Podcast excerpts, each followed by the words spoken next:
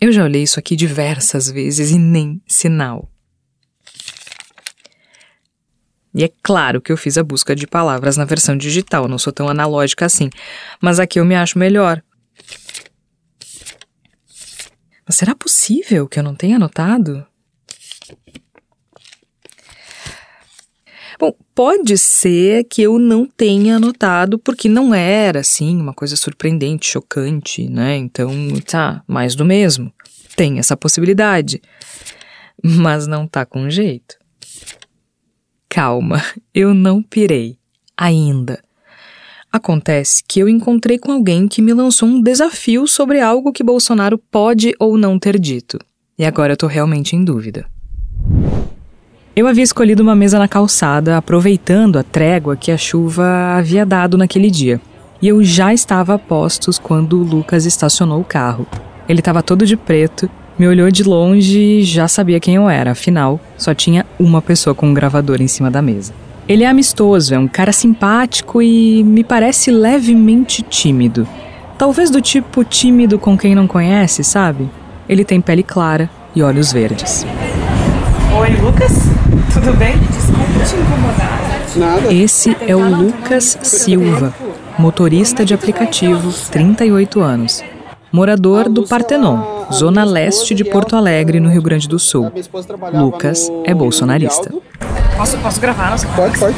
Eu me encontrei com o Lucas porque achei que não faria sentido produzir um podcast sobre os efeitos da retórica do ex-presidente Jair Bolsonaro no imaginário da sociedade brasileira sem conversar com alguém que foi de fato influenciado pelo discurso dele.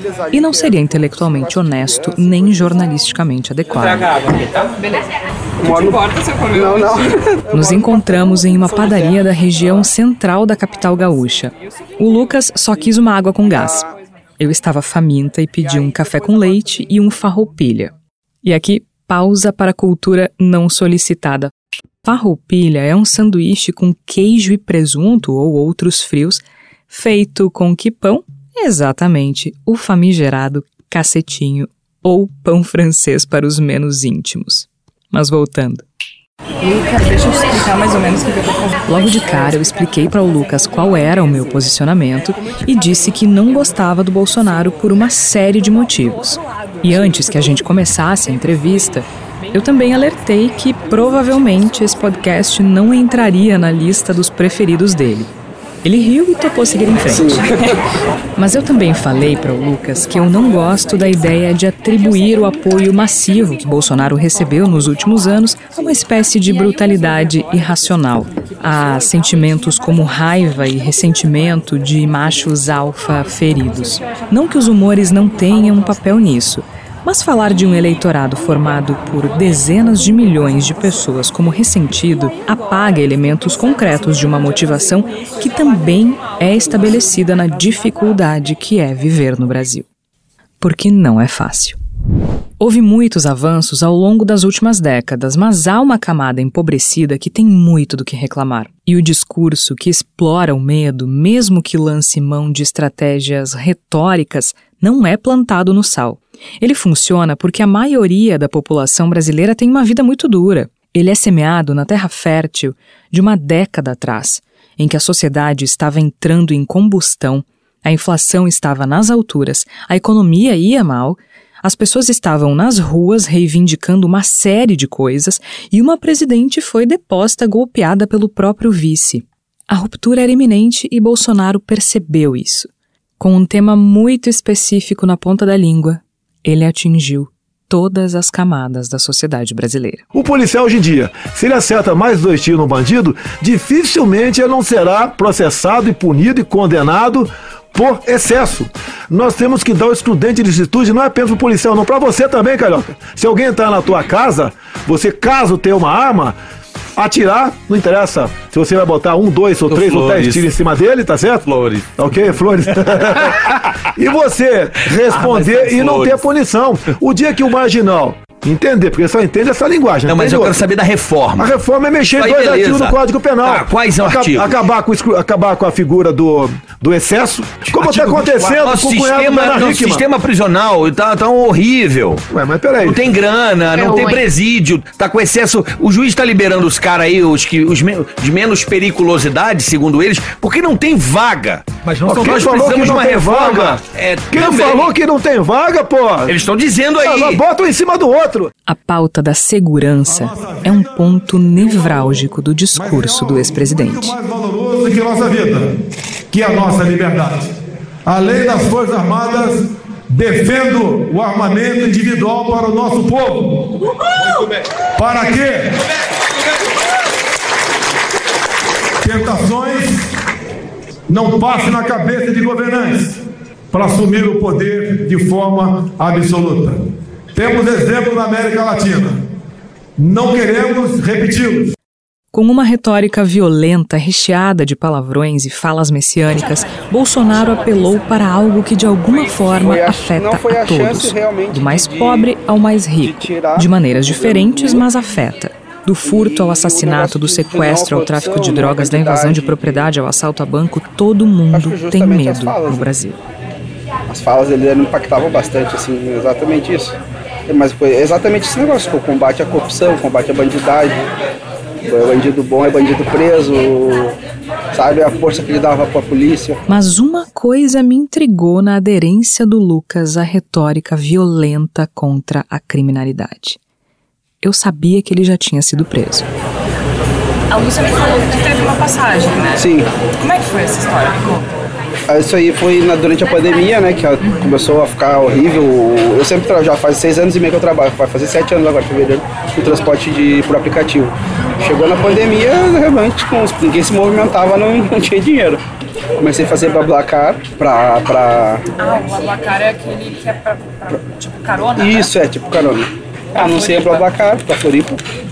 Aí vi- cheguei lá e vi que anunciei a volta, rapidinho lotou o carro. Comecei a fazer bastante pra lá. Comecei a fazer indo, aí comecei a fazer aqui em Santa Maria, bastante interior aqui. E aí nesse conheci o pessoal do BlaBlaCar, comecei a fazer com eles e aí eles me ofereceram essa viagem pra transportar drogas lá pra Rosário do Sul. E aí foi onde deu errado. E tu foi preso, é Uhum. Fiquei nove meses lá. Nove meses, é bastante. Ba- É, deu bastante tempo. Dia 1 de dezembro, agora vai fazer dois anos. Como é que foi? Que condições era lá? Ah, lá era terrível. Porque era uma, como eles chamam, é uma comarca, né, pequena. E aí era muita gente, muita gente. Lá foi terrível por causa do, do aperto, assim, sabe? Era Sim, muito era muita apertado, gente muita gente, muita gente, muita. Era pra quatro pessoas, nós chegamos a estar em 23. Era muito apertado. Muito, muito mesmo. E as condições, assim, tipo, E longe da família, né? Porque como eu tava lá e eu não quis que ninguém fosse pra lá, tudo. assim pra visitar, É, né? é. Aí eu daqui nem, tá, nem, é umas- nem tava tendo visita pra isso, assim. Aí quando começou a abrir as visitas é, da pandemia. Deixa eu te perguntar uma coisa. Se a gente pensar no bandido bom é bandido morto, né? Preso, eu falei. Preso. Preso. Preso, eu falei. Porque o Bolsonaro fala morto. Preso. Preso. Preso. Não, é ele. Será? Será que o Lucas estava certo? Eu sou Georgia Santos, jornalista e cientista política. E este é o Rastro, um podcast original do Voz que se converteu em um inventário sobre extrema-direita, populismo e loucura. A partir de um diário que eu mantive ao longo de quatro anos, eu vou mexer com a tua memória para mostrar como a retórica de um líder improvável quase implodiu a democracia brasileira e enfraqueceu os laços sociais de uma nação. natural. Agora, a maioria ali é, é militante, não tem nada na cabeça. Perguntar 7 vezes 8 não sabe. Perguntar a fórmula da água, não sabe, não sabe nada. Questão, Eduardo. Tem que deixar ser um país de maricas, Não sou governo. Pizza também, pode, pode botar aí na matéria. Não é nepotismo. Eu não quero ser tratado que não seja. Eu não quero fazer uma quimioterapia, vou morrer, o problema é meu. O que a gente pode dizer? Se for qualquer padaria aqui, não tem ninguém ali pedindo pra você comprar um pão pra isso. Não existe. problemas, vamos começar a sentir um negócio esquisito lá, tu segue aí a receita do menino Mandetta. Você vai pra pra você, melhoria espertalhona que compõe o núcleo de muitas universidades. Capítulo 2 Vão morrer na rua igual barata. Um dos rastros mais evidentes do discurso de Jair Bolsonaro é a violência. E eu tinha certeza que o ex-presidente falou mil vezes que bandido bom é bandido morto. Mas eu fiquei com a pulga atrás da orelha diante da insistência do Lucas. Eu insisti de volta com ele, mas eu fiquei com a pulga atrás da orelha. Afinal, uma jornalista é treinada para desconfiar. E a gente é treinado para desconfiar, inclusive, da gente. Mas será? É vagabundo, tem que morrer bandido, bom é bandido morto, aquela coisa. Esse é o humorista André Marinho, imitando o ex-presidente Jair Bolsonaro durante o programa De Noite do Danilo Gentili no SBT. Será que existia alguma possibilidade de o capitão nunca ter falado que bandido bom é bandido morto? E eu procurei. Procurei a exaustão. Eu fiz uma pesquisa bastante detalhada. No Google, no Facebook, no Twitter, em vários canais de YouTube, em todos os lugares em que pudesse haver esse registro, e não encontrei. Então eu acionei o Eduardo Amaral, que é meu colega jornalista, que fez a checagem dessa informação para mim. E ele também não encontrou. E o Amaral foi ainda mais longe, ele procurou inclusive em discursos na Câmara dos Deputados. E nada. O Lucas tinha razão. Mas, em minha defesa, ele reproduziu o sentido dessa frase dezenas de vezes. Temos uma porcaria de uma Constituição ao se referir a direitos humanos. Não há pena de morte aqui. Ele tem que ser recebido com uma bala na testa. Eu acho que essa polícia militar no Brasil tinha que matar mais. Ah, mataram 60 mil? Eu queria que matasse 200 mil vagabundos. Se um dia eu tiver poderes para tal, né? Não vai ter um centavo para ONG. Um centavo para qualquer órgão relacionado a direitos humanos. Dizer que bandido tinha que morrer era, sim, algo muito frequente na retórica de Jair Bolsonaro. E uma coisa que me marcou muito foi durante a defesa do famigerado excludente de ilicitude que ele propôs no pacote anticrime. Ele disse assim: vão morrer na rua igual barata. Os caras vão morrer na rua igual barata, pô. Mas passada a discussão, eu queria saber mais do Lucas. Como ele, que havia cometido um crime e havia sido preso por isso e, portanto, poderia se encaixar no que Bolsonaro chamava de bandidagem, tinha aderido justamente a esse discurso. Porque a gente vê o que os caras fazem, né? Tu viu lá, por exemplo? Não, lá, lá não, mas as histórias que a gente ouvia de, de, de, de matar a gente por nada, de, de, de, de tudo, assim, de, o lado, o lado e crítico da, da como quando tu olha a coisa por dentro, tu vê a, horrível, né? Eu nunca gostei de, disso. Tá, mas daí E, e lá, e, e com a relação da política lá dentro, lá eles eram totalmente Lula, né? Todos Lula. Aí, Odiavam o Bolsonaro, todos. Bolsonaro fala em bandidagem, armas e mortes o tempo todo. Eu dei uma olhada no primeiro caderno do diário e não precisei ir longe. Tava lá, na primeira página. Na posse, em 1 de janeiro de 2019, ele fala assim: Também é urgente acabar com a ideologia que defende bandidos e criminaliza policiais. Na largada, ele já reforçou a ideia equivocada de que a esquerda defende bandidos porque defende direitos humanos. E foi ovacionado. Direitos humanos são garantias jurídicas universais que protegem as pessoas contra ações ou omissões de governos que atentem contra a dignidade humana. Isso significa que não importa o gênero, não importa se é de direita ou de esquerda, não importa a etnia, não importa a grana, não importa se cometeu ou não um crime. Há garantias jurídicas que precisam ser respeitadas. Então, o direito à vida, a integridade física, a dignidade são o que a gente chama de direitos humanos. E no caso do Brasil, eles são firmados na Constituição, são direitos fundamentais dos brasileiros. Não se trata de ter pena de bandido, mas de estabelecer uma régua moral para a ação do Estado. O bandido mata, e ele faz isso fora da lei. O Estado não tem essa prerrogativa. Então, uma pessoa não pode ser torturada ou submetida a condições degradantes e subhumanas nas prisões porque cometeu um crime.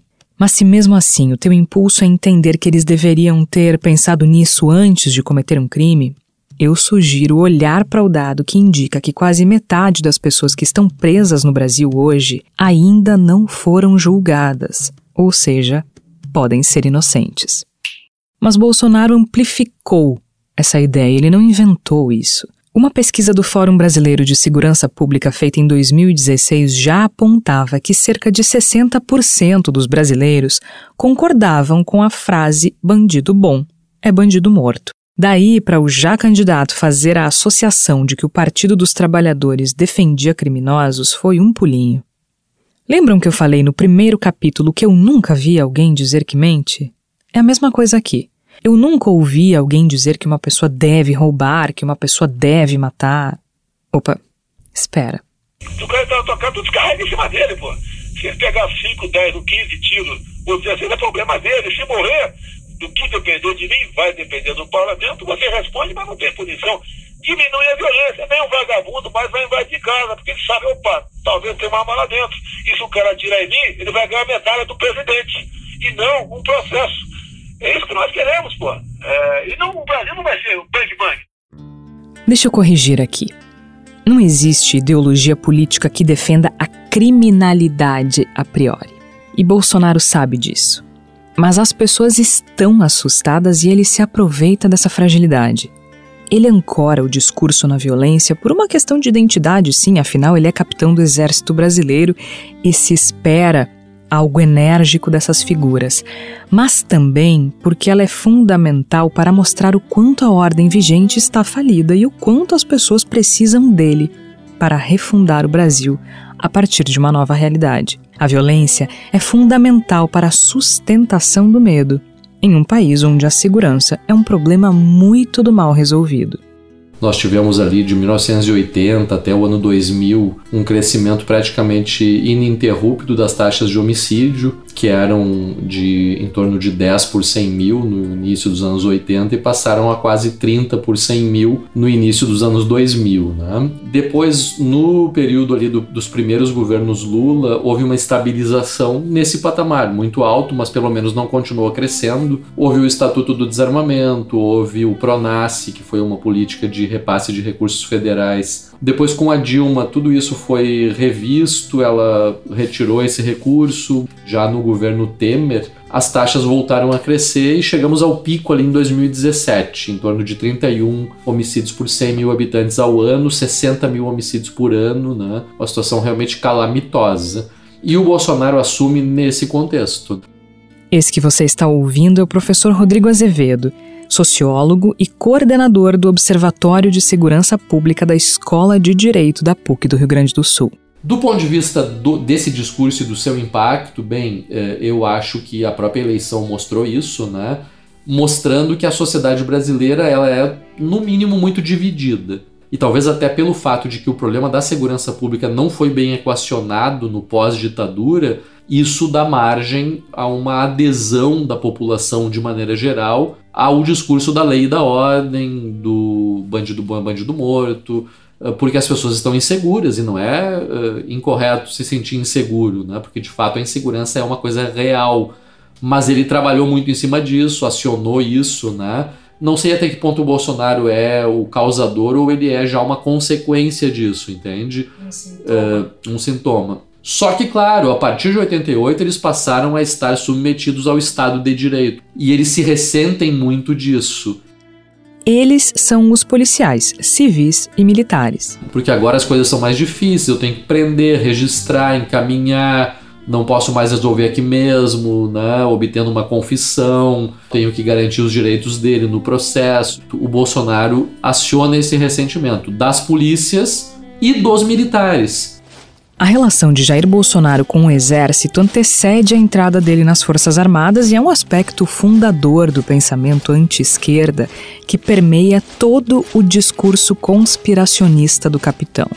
Lembra que o povo é o cidadão de bem, enquanto a petralhada que defende bandido pode ser fuzilada. Essa casa aqui, ó, é a mesma casa. É, morei por três anos nela. Meu pai, minha mãe, Jair Messias nasceu em 21 de março de 1955 na cidade de Glicério, interior de São Paulo. Ele é o segundo mais velho entre os seis filhos de Percy Geraldo e Olinda Bonturi. Em uma entrevista para a Folha, ele disse que a mãe era basicamente uma chocadeira. porque tinha um filho atrás do outro. Aqui era o quarto de os seis filhos dormiam aqui. ó.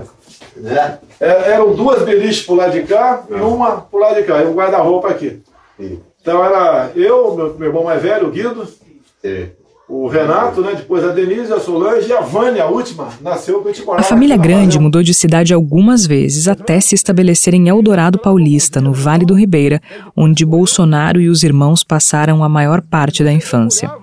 Ele estudou em escola pública e se divertia com os amigos como qualquer adolescente. Mas também colhia maracujá e coletava palmito sozinho na mata fechada. Dá muito maracujá pretinho, dá por aí? Segundo conta Flávio Bolsonaro no livro Mito ou Verdade, o então jovem Jair Bolsonaro não imaginava que o conhecimento que tinha da região seria determinante para o próprio futuro. É assim que Flávio introduz uma história que o pai contou inúmeras vezes, inclusive quando estava na presidência. A primeira vez foi em uma entrevista para um canal de TV italiano. É, buonasera.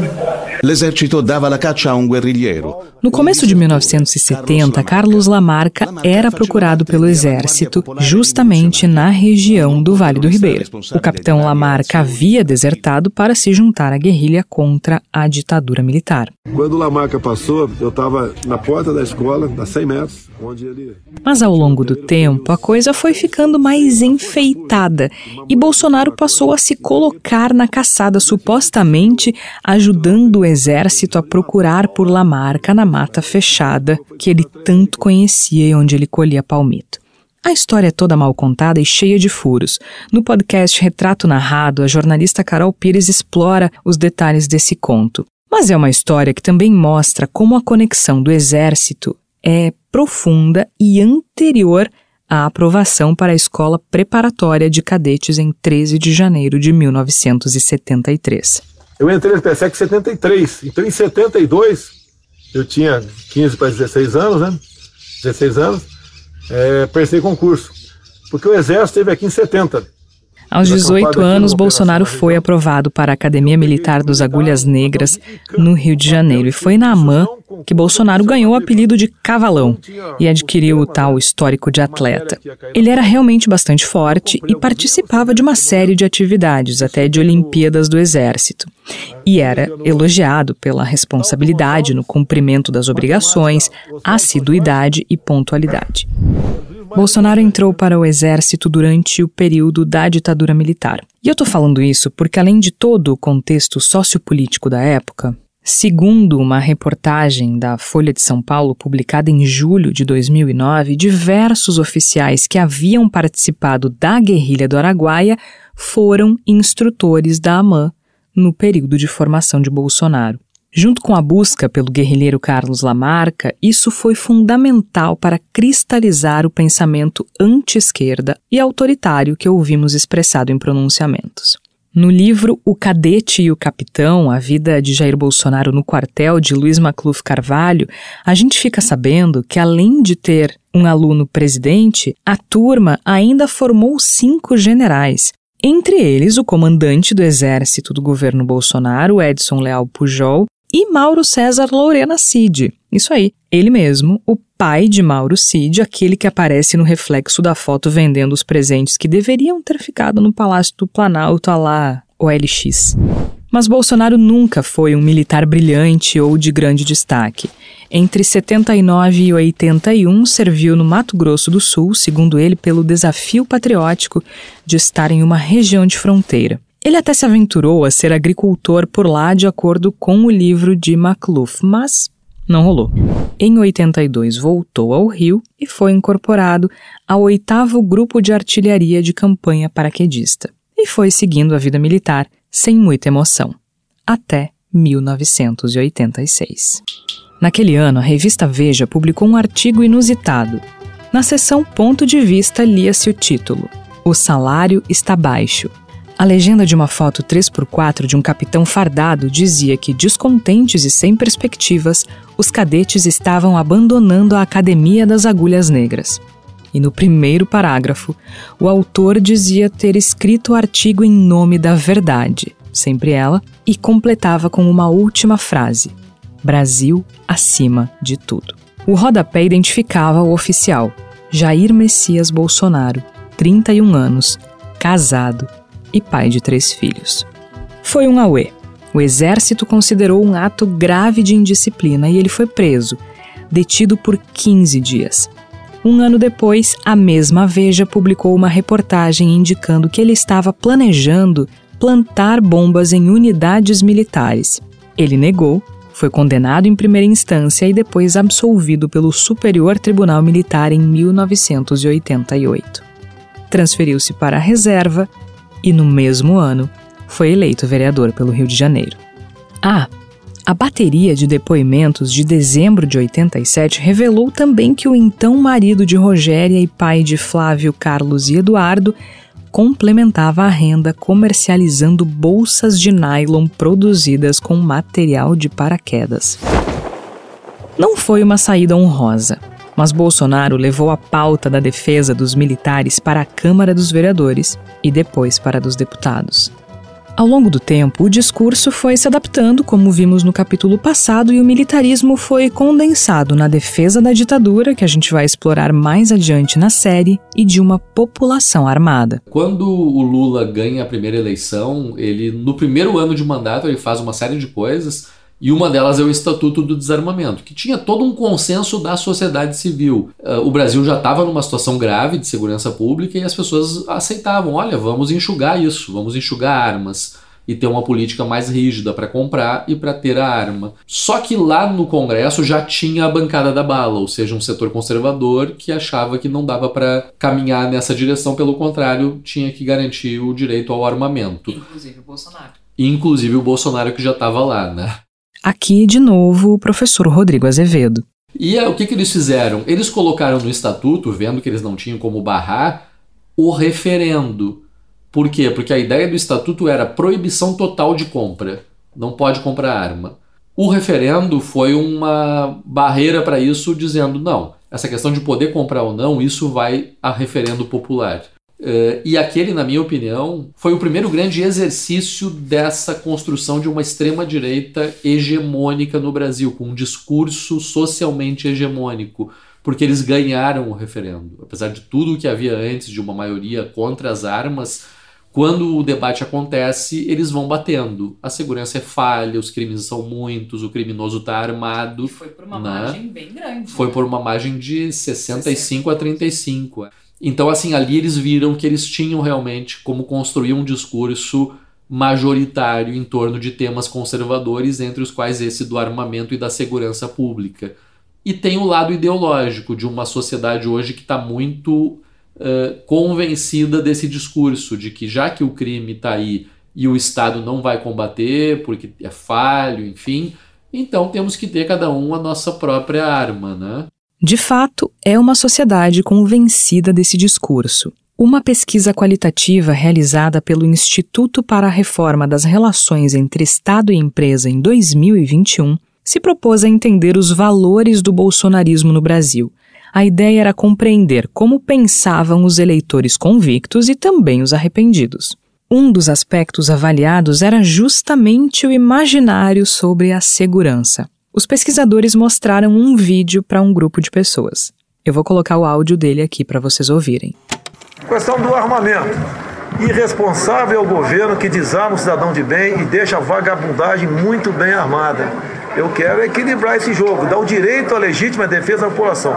Não é você comprar na birosca da esquina uma ponto .40 para você. Tem, vai ter algum critério para essa questão, né? No tocante à posse de arma de fogo e depois mais alguns critérios no tocante ao porte de arma de fogo. E botar no Código Penal a, a, a, legítima defesa, de fato, você, você atirando em alguém dentro da tua casa ou defendendo a tua vida ou patrimônio no campo, na cidade, você responde, mas não tem punição. Eu tenho certeza que os nossos policiais civis e militares darão conta do recado. Vale lembrar que essa é uma pesquisa qualitativa, então não aparecem dados de quantos concordam e quantos discordam. Dentre os que concordaram com Bolsonaro, os principais argumentos giravam em torno da falta de policiamento e da defesa da família e da propriedade privada em caso de roubo ou assalto. É mais ou menos como o Lucas pensa. Concordo total, pleno total, concordo pleno total. Justamente por isso, pra gente ter a chance de se defender, de defender a nossa casa, tudo. Eu concordo mais em ter dentro de casa, assim, eu não concordo muito com o porte, quanto Ah, concordo mais com a posse, Certo. sabe? Tem casa Isso. pra defender a casa, não sair É, armado. porque tipo, hoje os caras chegam e eles estão armados, né? O crime tá armado. E aí uma população armada, que nem tu vê nos, Estados Unidos, agora não vou lembrar, acho que Texas. Tem um mercado lá que dá desconto pra quem vai armado no mercado. Quem é que vai soltar aquele mercado? tu olha assim, um monte de gente com rifle aqui assim, fazendo as compras. Entendeu? E Tá, mas e aí aqueles ataques que acontecem lá também aconteceriam se as pessoas estivessem armadas?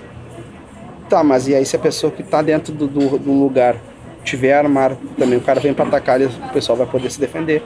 Por que, que eles estão entrando ali? Não, mas uma escola. Mas aí a posse.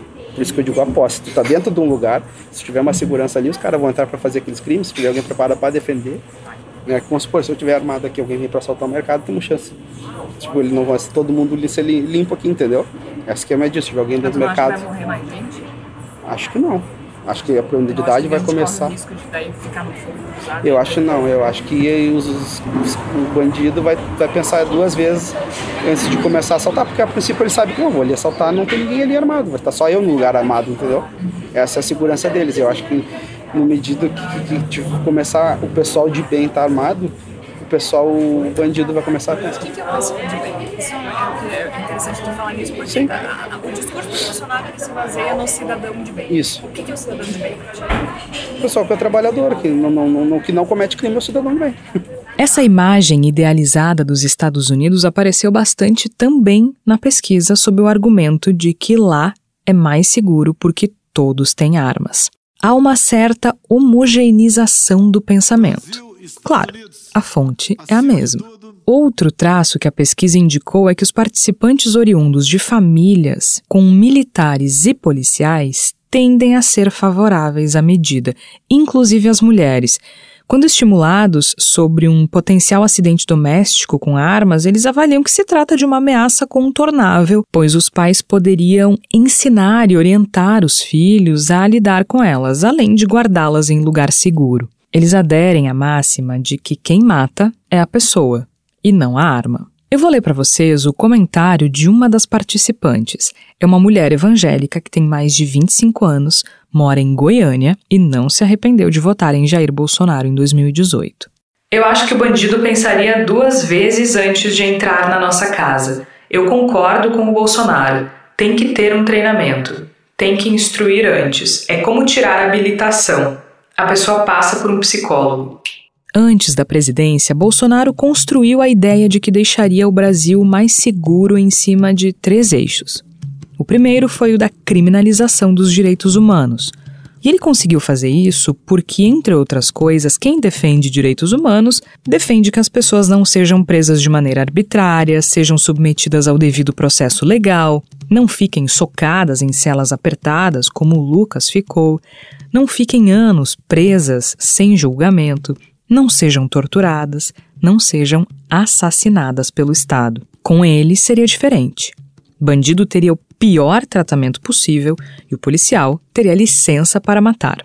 O segundo eixo difundiu a ideia de que o acesso indiscriminado a armas de fogo pelos cidadãos de bem inibiria a ação dos criminosos. Foi o argumento que a gente ouviu há pouco. Já o terceiro eixo era a promessa de endurecimento da legislação que previa punição a criminosos comuns e o alívio de penas que previam punição a policiais que eventualmente matassem alguém em serviço. Depois de eleito, ele escolheu um ministro para a pasta da Justiça e Segurança Pública que não só estava disposto a executar as promessas de Bolsonaro, como legitimava a retórica de violência que o presidente evocava.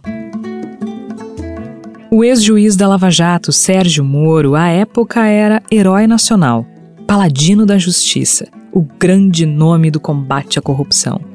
Aliás, me dei conta que esqueci de falar sobre Moro com o Lucas, porque afinal a pauta anticorrupção era importante para ele e também foi parte do discurso de Bolsonaro, além de uma bandeira fajuta, né, de Moro. Mas eu volto a isso no capítulo oportuno.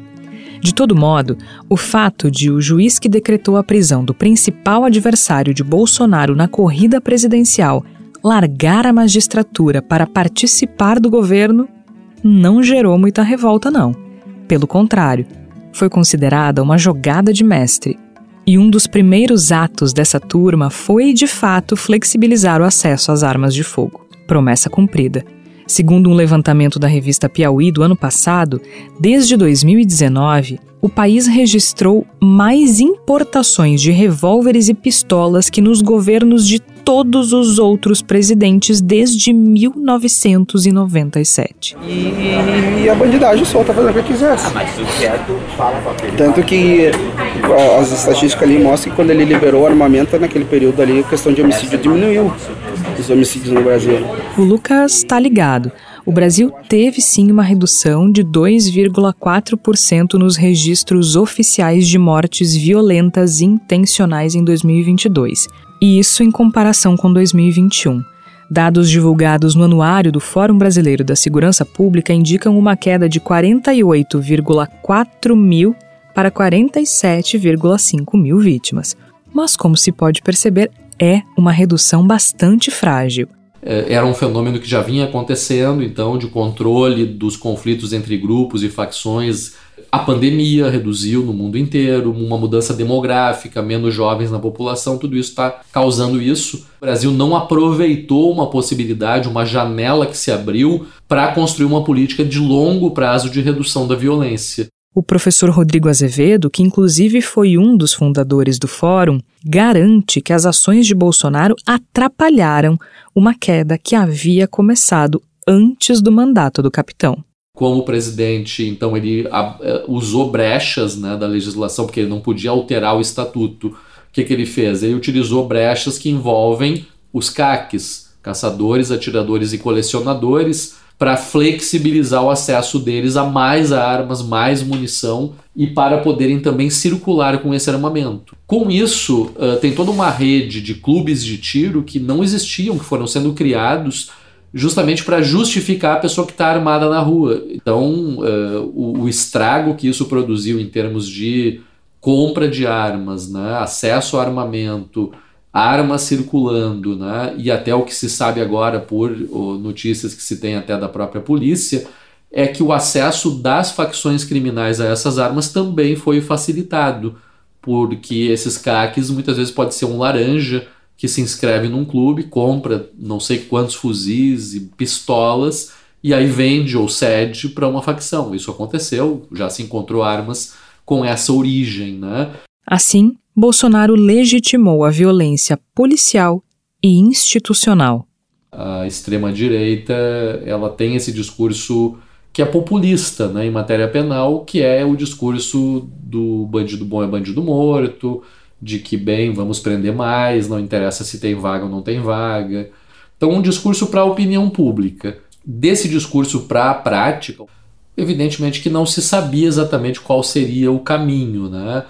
Ele colocou o Sérgio Moro né, como ministro da Justiça e Segurança. E no primeiro ano, o Sérgio Moro encaminha no Congresso o pacote anticrime, que é uma mudança das leis penais, endurecendo, enfim, nada tratando efetivamente do funcionamento do sistema. Eram questões populistas, né? Aumentar a pena, diminuir a possibilidade de recurso, aquelas coisas que o pessoal apresenta aí quando quer ganhar voto em cima disso, mas que não tem praticidade nenhuma, né? Naquele momento ali, no primeiro ano, então o Moro apresenta e tal, mas já começam a haver atritos entre ele e o Bolsonaro, porque o Bolsonaro começa a achar que ele tem poder demais, que ele tem autonomia demais e que ele está dando autonomia demais para a Polícia Federal investigar. Uh, então ali já aparece essa contradição. A gente tem o Moro, que é um cara sem capacidade política, e com uma concepção de segurança pública jurídica e de um jurídico um tanto quanto distorcido, né, apontando para um caminho de aparelhamento das instituições, ou seja, não, a polícia não vai investigar os meus filhos. Toda uma preocupação que era muito mais nessa linha e que aparece publicamente naquela reunião onde eles rompem. O professor Rodrigo se refere a essa reunião. E eu tenho o poder e vou interferir em todos os ministérios, sem exceção. Nos bancos eu falo com o Paulo Guedes, se tiver que interferir. Nunca tive problema com zero problema com o Paulo Guedes. Agora, os demais, vou. Eu não posso ser surpreendido com notícias. Pô, tem o APF que não me dá informações. Eu tenho as, as inteligências das Forças Armadas que não têm informações. A BIM tem seus problemas. Tem algumas informações. Só não tenho mais porque está faltando realmente. Ela aconteceu em 22 de abril de 2020 e desbancou uma das mentiras mais difundidas por Bolsonaro ao longo de quatro anos: o conto do Ministério Técnico sobre o qual ele não interferia. Segundo o levantamento do Aos Fatos, ele falou isso pelo menos 73 vezes. Aliás, ele repetia não só que o ministério era técnico, mas também que não tinha interferência política nem dele. Moro foi exonerado ainda em 2020. Foi a vez de sentir na pele os efeitos de quando o discurso autoritário se materializa. O autoritarismo é um conceito que permeia a avaliação de muitos objetos diferentes. O que a gente está mais acostumado, e a ciência política nos ensina, é que existe uma grande dicotomia na forma como a gente classifica regimes políticos. De um lado, regimes democráticos, de outro lado, regimes autoritários, com muitos subtipos entre esses dois. Só que a categoria autoritarismo ela joga luz não só em regimes políticos, em grandes formas de um governo se organizar e etc. Antes de qualquer coisa, é, diz respeito a uma forma específica de exercício do poder. Não é qualquer exercício de autoridade, é um exercício particular de autoridade. Esse é o professor Conrado Hubner, cientista político e professor de direito da USP. Existe uma forma muito democrática de exercer autoridade. Existe uma forma autoritária de exercer autoridade. Acho que o que diferencia uma da outra é que a forma autoritária de exercer autoridade é uma forma que é, é arbitrária, não invoca uma, uma lei, por exemplo, não, não, não respeita a lei, não, não se justifica, é, é, é o ato de pura força. Dito isso, é possível que na democracia haja muito autoritarismo. Usar essa categoria autoritarismo para dizer outras coisas para além de classificar regimes políticos. Mas a democracia brasileira tem enraizadas muitas práticas autoritárias e se aprofundaram radicalmente com Bolsonaro. Muitas práticas autoritárias estão presentes, seja nas práticas do Estado, mas também não precisamos olhar só para o Estado, há, práticas autoritárias na, na sociedade, na cultura política brasileira. E o autoritarismo pode se configurar tanto por atos jurídicos, expedição de leis e atuação de autoridades, quanto pelo discurso. Desde o começo, ele investe num, num, num discurso de profundo antagonismo ele construiu uma, uma imagem de quem discorda dele é inimigo, não só é inimigo, como não faz parte do povo. É, isso, é marca do, isso é marca do populismo autoritário. Não qualquer populismo, mas de um populismo autoritário. É, o discurso dele é profundamente violento nesse sentido. Ele, ele, ele emite sinais de autorização para que os seus apoiadores pratiquem aquilo que ele, que ele justifica e autoriza no discurso. É, então, quando a gente vê o incremento de, de, de, conflitos sociais que antes estavam mais neutralizados, de agressões homofóbicas, é, de violência doméstica, contra religiões minoritárias, letalidade policial e incremento da violência policial. É óbvio que isso não, não, não se pode dizer que não tem correlação com um momento em que um, um governo faz um discurso apoiando esse tipo de ato. É muito difícil demonstrar causalidade do ponto de vista científico, seja nas ciências sociais, na ciência política ou na antropologia. Mas o professor Conrado entende que o volume de manifestações de Bolsonaro é um indicativo bastante sólido. Me parece óbvio que há correlação, e apesar de ser difícil, há muitas demonstrações disso. Caracterizar o Supremo Tribunal Federal como grande inimigo do povo e fazer manifestações públicas, não só manifestações públicas pedindo uh, AI-5 e fechamento do STF, etc., o que, é, o que é gravíssimo, mas também produzir atos normativos, decretos de liberação das armas, por exemplo, claramente inconstitucionais, claramente não só inconstitucionais, como ilegais, porque não respeitam os critérios do Estatuto do Desarmamento. São atos praticados com uma certa consciência de que eles são profundamente legais, não, não, não estão no campo de uma interpretação possível.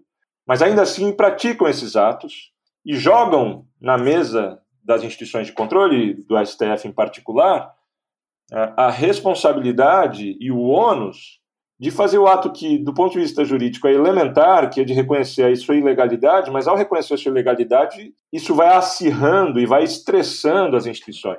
Eu aproveitei esse gancho para perguntar ao professor Rodrigo se, no caso de Bolsonaro, essa autoridade era uma herança militar, ou melhor, da ditadura militar. Isso é muito mais antigo do que a ditadura. Isso tem a ver com a forma como o Brasil foi colonizado, ou seja, a dominação dos territórios indígenas, depois a forma como a economia escravista se organizou, que eram senhores feudais, tinham total domínio sobre a sua propriedade, incluindo os escravos, e tinham para isso milícias, né, jagunços que eram usados para isso e que atualizando isso, bem, a nossa polícia ela tem essa origem, né, a serviço de um dono, de um proprietário, de um senhor sobre um território para manter a ordem eh, contra uma população que não pode se revoltar porque ela tem que se submeter a isso, né? E essa polícia tem um alvo de escolha.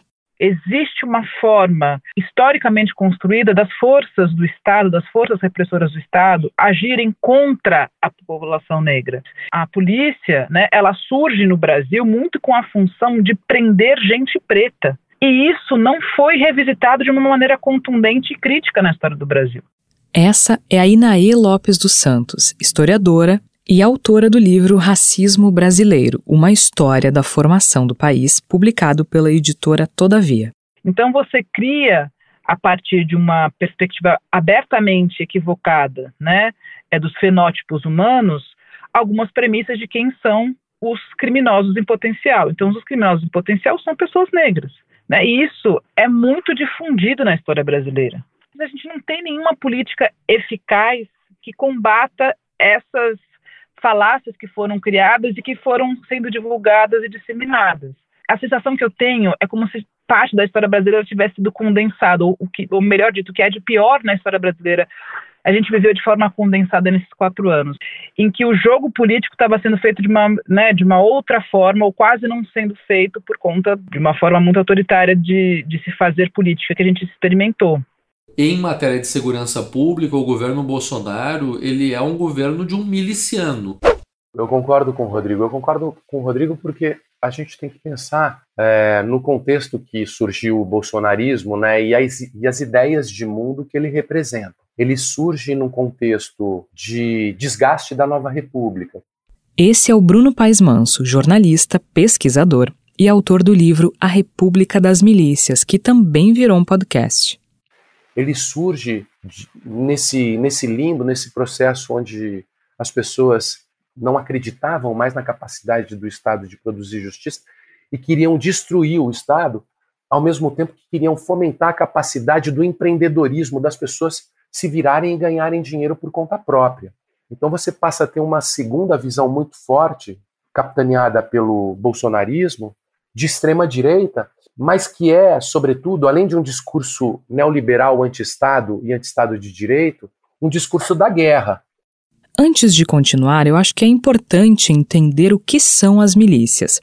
Então eu pedi para o Bruno explicar para a gente por que essas organizações são um problema na política. É resultado do descontrole por parte do Estado das polícias, né? São representantes armados do Estado que deveriam agir em defesa de um contrato coletivo, no caso da milícia, isso rui. E os grupos policiais passam a exercer o controle territorial e a tirania armada para defender seus ganhos, seus lucros no crime e seu poder. Até conversando com os cariocas e com os fluminenses, e no podcast e no livro eu cito isso, como uma metáfora para revelar um pouco como eles enxergam a situação do Rio, citando Game of Thrones, né? São várias facções em diferentes bandeiras, como se fosse uma fase pré-moderna mesmo, medieval, territórios é, autônomos, tiranizados pela arma, disputando entre eles como se não existisse um Estado republicano moderno. Né? Então é uma situação política muito grave, revela uma gravidade política, uma fragilidade do Estado, das instituições democráticas muito grave. E por que Bolsonaro é chamado de miliciano, Bruno?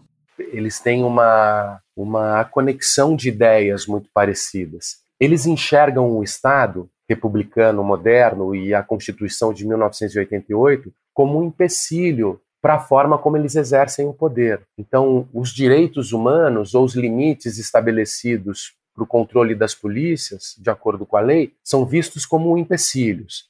Então, o próprio Estado, o bolsonarismo de alguma forma representa isso, ele não enxerga o Estado como representante da vontade coletiva ou do interesse coletivo. O, o, Bolsonaro, quando assumiu a presidência, ele não agia em nome de todos os brasileiros para reduzir as, as injustiças sociais. Ele viu o Estado como um agente dos interesses do grupo dele que tomou o Estado, dos agroindustriais radicais, dos donos de armas, dos donos de empresas de segurança privado, dos que começaram a formar igrejas e todos que queriam ganhar dinheiro e não queriam leis para impedir que eles ficassem ricos e poderosos. De alguma forma, isso representa uma visão miliciana do mundo, né? anti-Estado, pró-mercado e pró-uso da força.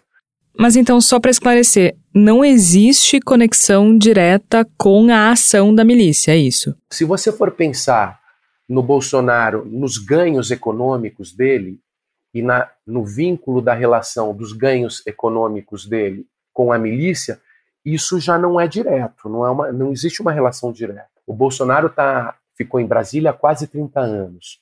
Os filhos deles cresceram num condomínio de classe média e muito pouco conectado com esse submundo, né? O dinheiro que eles ganhavam no crime é, de forma ilegal era via rachadinhas, como o Ministério Público tem demonstrado. E depois, de outras formas, você viu agora, gente, quando ele assumiu a presidência, essas, essas apropriações de joias e tudo mais que a gente vê.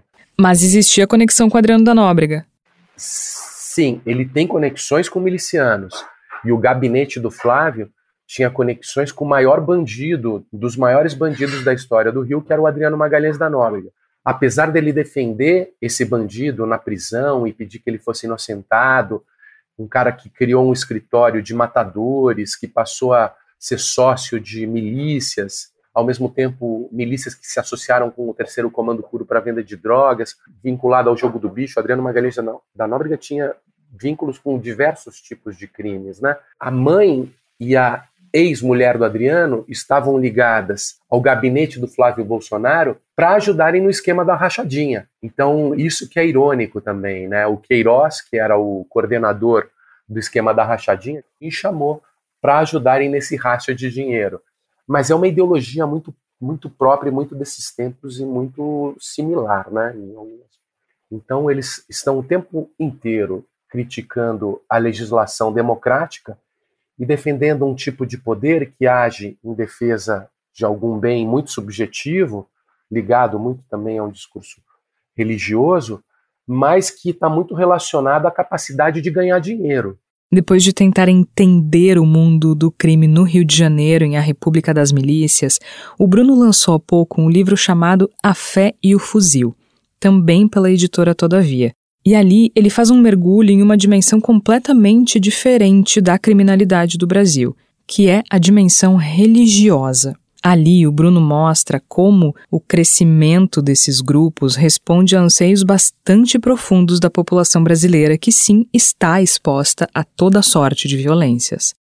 Em algum momento eu comecei a perceber que era algo que ia muito além das transformações individuais e que esse discurso religioso estava cada vez mais sendo usado, muito mais do que para se transformar trajetórias de vidas, o cara que era bandido e virava evangélico, mas estava sendo usado para levar a tentativa de produção de obediência no espaço público. Quando a gente associa a violência com a religiosidade, a gente legitima uma autoridade. O que eu acho muito interessante nesse movimento todo é que, tanto no bolsonarismo, contra, como nos militares, como nos armamentistas, como nos evangélicos pentecostais, muito se fala do discurso de ódio, e de fato você tem a necessidade de construção de um inimigo. Mas uma coisa que, investigando os evangélicos, para mim ficou muito claro: mais do que um discurso de ódio, existe a construção de um sentido de vida, de um propósito para a vida,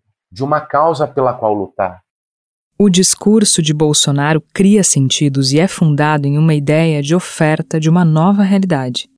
Um discurso de sentido, um discurso de bem contra o mal, um discurso muito religioso, com muito, muita participação da, da magia, do extraordinário, e não só do racional. Aqui a gente chega em um ponto fundamental do discurso do ex-presidente. Um conjunto de ideias que penetrou fundo no imaginário social do Brasil para além do combate à bandidagem e à liberação das armas. Bolsonaro gerou um ponto de contato das Forças Armadas com as polícias e as igrejas evangélicas. Basicamente, o ponto de contato de Deus com a violência na prática. É pouco provável que exista uma expressão maior de poder e autoridade do que a união dessas instituições. Como o Bruno mostrou no primeiro livro, a confusão gerada pela mistura desses mundos resultou justamente no governo do presidente Jair Messias Bolsonaro. Apesar de não ser evangélico, o conservadorismo dele era profundamente apreciado por boa parte do grupo religioso. O segundo nome era praticamente uma revelação, e a fama de ungido aumentou muito depois que sofreu um atentado e sobreviveu. Só digo uma coisa: só Deus me tira da cadeira presidencial. E me tira, obviamente, tirando a minha vida. Jair Bolsonaro é católico. Ele se aproximou do universo evangélico em 2007, quando começou a namorar Michele de Paula, à época funcionária da Câmara dos Deputados. No Rio, Michele passou a frequentar a Assembleia de Deus Vitória em Cristo do famigerado pastor Silas Malafaia. E em 2016, Jair foi batizado por um pastor nas águas do Rio Jordão, em Israel. Também por causa dessa proximidade, Bolsonaro foi trocando a defesa dos direitos dos militares pela agenda conservadora. Um levantamento da BBC de 2017 mostrou que palavras como gays, tortura, Cuba e PT saltaram de 41 ocorrências no primeiro mandato para 97 no último, lembrando que esse estudo foi feito antes de ele completar o mandato. A partir do discurso intransigente da violência, ele passou a encarnar o representante do antipetismo, um defensor da família heteronormativa, um soldado na linha de frente. Bolsonaro se tornou um aliado dos crentes na guerra contra o mundo. E ele levou esse papel a sério. Reportagem do jornal O Globo de 29 de setembro de 2019 mostrou que Deus foi a segunda palavra mais usada por Bolsonaro nos primeiros dez meses do mandato, atrás apenas de Brasil. Foi assim, por meio do discurso moralizante de Bolsonaro, que as bancadas da bala e da Bíblia perceberam que se completavam. Enquanto os da primeira ganhavam poder bradando contra a bandidagem, os da segunda estavam unidos contra os esquerdistas que tentavam corromper a família brasileira. Foi nesse contexto que os dois grupos se juntaram, por exemplo, para aprovar o projeto de venda de armas e munições. Quanto mais armas, mais proteção. Você acha que alguém vai atacar os Estados Unidos? Alguém vai atacar a Rússia? Vai atacar a China? Tem bomba atômica. Os Estados Unidos têm mais armas do que pessoas. Sim. É lá é liberado a arma. É liberado. E aqui também não vai ser diferente. Presidente, isso é recomendação do próprio Jesus. Antes de ser crucificado, ele mandou que eu não tenha espada. Vende a vestimenta e compra uma espada. Foi Pedro, venda suas capas. Exatamente. Ele não comprou pistola porque não tinha. Exatamente. Tem base bíblica. O que o senhor fala. Tem base bíblica. Jesus recomendou que eu não tenha espada, venda a vestimenta e compra. A bancada da bala é como a gente chama a frente parlamentar composta por políticos que defendem o armamento civil como principal medida de segurança pública. Já a bancada da Bíblia é o apelido da Frente Parlamentar Evangélica, que hoje é formada por 187 dos 513 deputados federais e 30 dos 81 senadores, quase todos em partidos do Centrão. Ela é grande, ela é poderosa e ela é barulhenta. Foi um baita negócio para a turma que faz arminha com a mão. Não demorou muito para réplicas gigantes de armas de fogo começarem a aparecer nas famosas marchas para Jesus, ao lado de bonecos de Bolsonaro, no melhor estilo pato da Paulista. Pastores também começaram a defender a liberação de armas nos púlpitos e sempre mencionando, claro, o comandante ungido dessa guerra santa do povo, do cidadão de bem, contra os esquerdistas e seu bando de degenerados. O fato de ele estar vivo, afinal, só podia ser milagre de Deus. Primeiro, eu agradeço a Deus por estar vivo. E depois, por todas as pessoas maravilhosas que oraram em nome de Deus pela minha vida. Isso. Se estou vivo é porque Papai do Céu assim o quis. Isso. Se Ele me deu o mandato, é porque Ele quer que eu faça algo diferente do que vinha sendo feito até há pouco tempo. A coisa é tão doida que essa entrevista foi dada a uma criança, Gostaria a youtuber Esther Castilho, repórter mirim no primeiro ano de governo. Não importava que ele era um dos políticos mais infames da história recente do Brasil. Como disse o Bruno, o sagrado havia entrado em cena. E ser ungido tem um peso enorme para os evangélicos. Ele era, afinal, o Messias. Senhor meu Deus e meu Pai, nesse momento nós te somos agradecidos. O discurso antielitista e antipluralista de Bolsonaro encontrou terreno fértil entre os neopentecostais que frequentemente manifestam uma identidade social apartada do resto da sociedade. Separação que é justamente articulada em termos morais.